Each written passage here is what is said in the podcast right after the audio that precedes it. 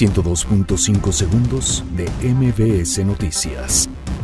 Senado aprueba ley de austeridad republicana. Donald Trump descarta por el momento imponer aranceles a México.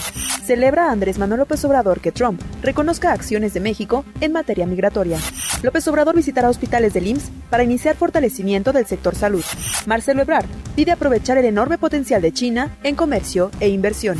La Comisión Federal de Electricidad anuncia que empresas transportadoras de gas renegociarán contratos con México. Profeco presenta app litro por litro para consultar precios de combustibles. Detienen al líder de banda que roba celulares en el metro de la Ciudad de México.